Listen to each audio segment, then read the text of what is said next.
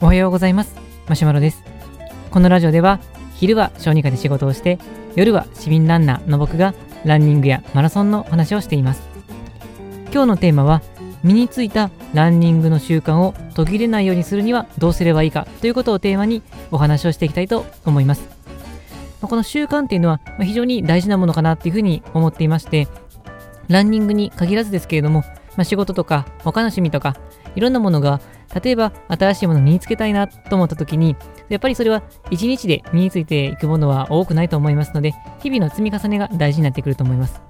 まさにマラソンがそうで一日頑張ったからといってマラソンが完走できるようになったりとか速くなったりとかいうことはないので日々の積み重ねが非常に大事になってきます。ただ日々の積み重ねが大事といってもその積み重ねる習慣をつけていなければ積み重ねることはできません。でこの習慣ですけども身についてしまえば確かにこう簡単かもしれませんけど身につけるまでが大変であったりとかある程度身についたとしてもそれを維持するのが大変だったりもします、まあ、そして今回はえーと、ランニングの習慣がある程度身についてきたっていう方を対象にしてそれをどうすれば長く維持することができるのかということでお話をしていきたいなと思います、まあ、この話の元ネタになってくるのが、えーと、メンタリストの DAIGO さん。まあ、有名なのでおそらく皆さんご存知かと思うんですけれどもその DAIGO さんが書いた超習慣術っていうところという本の中のあの部分をちょっと取り出してランニングとかマラソンに置き換えてお話をできたらなと思います。で、この習慣を、えー、長続きするときなんですけど、これ逆に言うと、習慣がついてきたときに途切れてしまうときを考えていきたいと思います。まあ、僕もそうなんですけど、ま、今までこの、まあ、ある程度習慣として身についてきたなと思うものの中で、ある時こう、その習慣が途切れてしまったっていう経験をしてるんですけれども、まあ、それを思い出すと、今までこのリズムよくやっていたものがある時何かの理由でできなかった時があったりするともうもういいやとかもう諦めてしまうとかどうでもいいやっていうふうに思ってしまうことがあってそれが習慣化が途切れてしまう時かなというふうに思っています。まあ、例えばですけど、まあ、ランニングで言うと、毎日走ろうっていう目標を立てたとして、毎日走ってることができたとします。で、1日走って、2日走って、1週間走って、1ヶ月走って、で、そうすると、その流れでどんどん進んでいくことができると、そのまま習慣になっていくと思うんですけれども、例えば毎日走るとしてたのに、ある時、例えば体調とか、まあ、いろんなことが原因で、1日走れなかったとします。そうすると、もうリズムが崩れて、もういいやと思ったりとか、もうこんなんだったらやめてしまってもいいかなっていうふうに、まあ半分自暴自棄みたいになってしまったりすると、そこで習慣化が途切れてしまいます。で、これで非常にもったいないことで、まあちょっとしたきっかけでうまく崩れてしまったりするっていうのは、あのよくあることながら、あのもしかするとこのまま続けていけば、マラソンだったらフルマラソン完走とか自己ベスト更新とかっていう風になっていたかもしれませんので、ここは何とかしたいところです。じゃあ、この、えーと、ちょっとしたトラブルで、まあ、できなかった時があった時に、続けられるようにするための方法としましては、一つは長期的な目標も合わせて持っておくということです。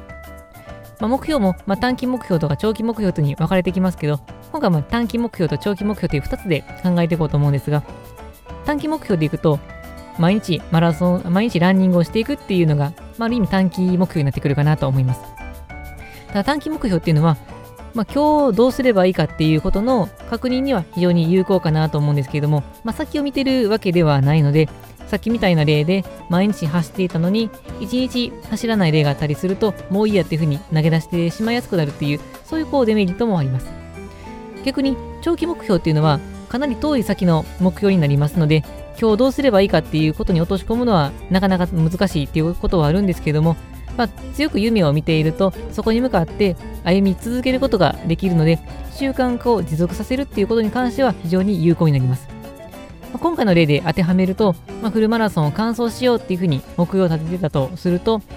短期目標で毎日走るっていう目標がどこかでこう1日途切れたとしてもそれは全体からすると本当に些細なことになっていきますのでそうすると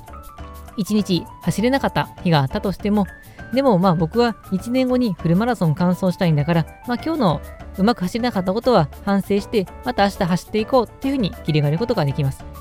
まあ、なので、1年後とか、まあ、場合によっては5年後とかのレベルでもいいかもしれませんけれども、長期的にこういう風になりたいなっていう長期目標を立てた上で、さらに日々どんな練習をしていくかっていう短期目標に落とし込んでいくと、これが習慣化していて、1日とか2日うまくいかなかった時に、そこで折れてしまうのではなく、また続きを走っていけるっていう風になっていきます。なので、長期目標を立てていくっていうのは非常に有効な手段かなと思います。これが1つ目です。で、2つ目なんですけども、これなかなか面白いなと思ったんですけれども、この習慣化が途切れた、うまくいかなかった時に、通常はもううまくいかなかったなっていう風に、あの、マイナスの方というか、テンションが下がってしまう方向に考えてしまうと思うんですけれども、これを逆にリカバリーできた日っていう風に考えます。まあ、どういうことかというと、さっきみたいに毎日走るという習慣をの目標を立てたとして、毎日走っていただけでも1日休んでしまったとします。そして次の日に走ることができたら、これは1日走れなかったというネガティブな表現ではなくて、1回リカバリーを自分がすることができたっていうふうに置き換えます。で、そうすると、1ヶ月のうちに例えば4回休んでしまったとすると、まあ、通常は4回も休んでしまったというふうに考えると思うんですが、このリカバリーという点からすると、僕は4回も復帰することができたっていうふうに言い換えることができます。で、こうすると、できなかったとすると、ネガティブな感じが出てきて、結局それが積み重なってくると、10回できなかった、20回できなかった、これ聞くとどんどん気がめいてしまうと思うんですけども、自分は4回もリカバリーできた。いや、10回もリカバリーできた。20回もリカバリーできた。こういう風にするだけで、本当はうまくできなかったわけではなく、自分はそこからまた復帰したっていう風なプラスの表現になってきます。ということもあって、まあ、この表現を変えていくだけなんですけれども、習慣化をま持続していこうとすると、やっぱり気持ちの面っていうのは非常に大事になってくるので、沈むような表現ではなく、このプラスの方に働いていくっていう、そういう表現を身につけていくっていうのも大事かなと思ったので、うまくいかなかった時にはリカバリーした回数を数える。これ面白いなと思いましたので、えっ、ー、と、今まで習慣化をしようとしたけど、まあ、なかなか続かなかったという方は、この2点、長期的な目標を立てるということと、これをうまくいかなかった時に、うまくいかなかったというネガティブな表現じゃなくて、リカバリーできたというプラスの表現で捉えていただくといいかもしれません。というわけで本日の内容は以上です。このラジオでは、このようなランニングにちょっと役立つかもしれない、そんな情報を日々配信しています。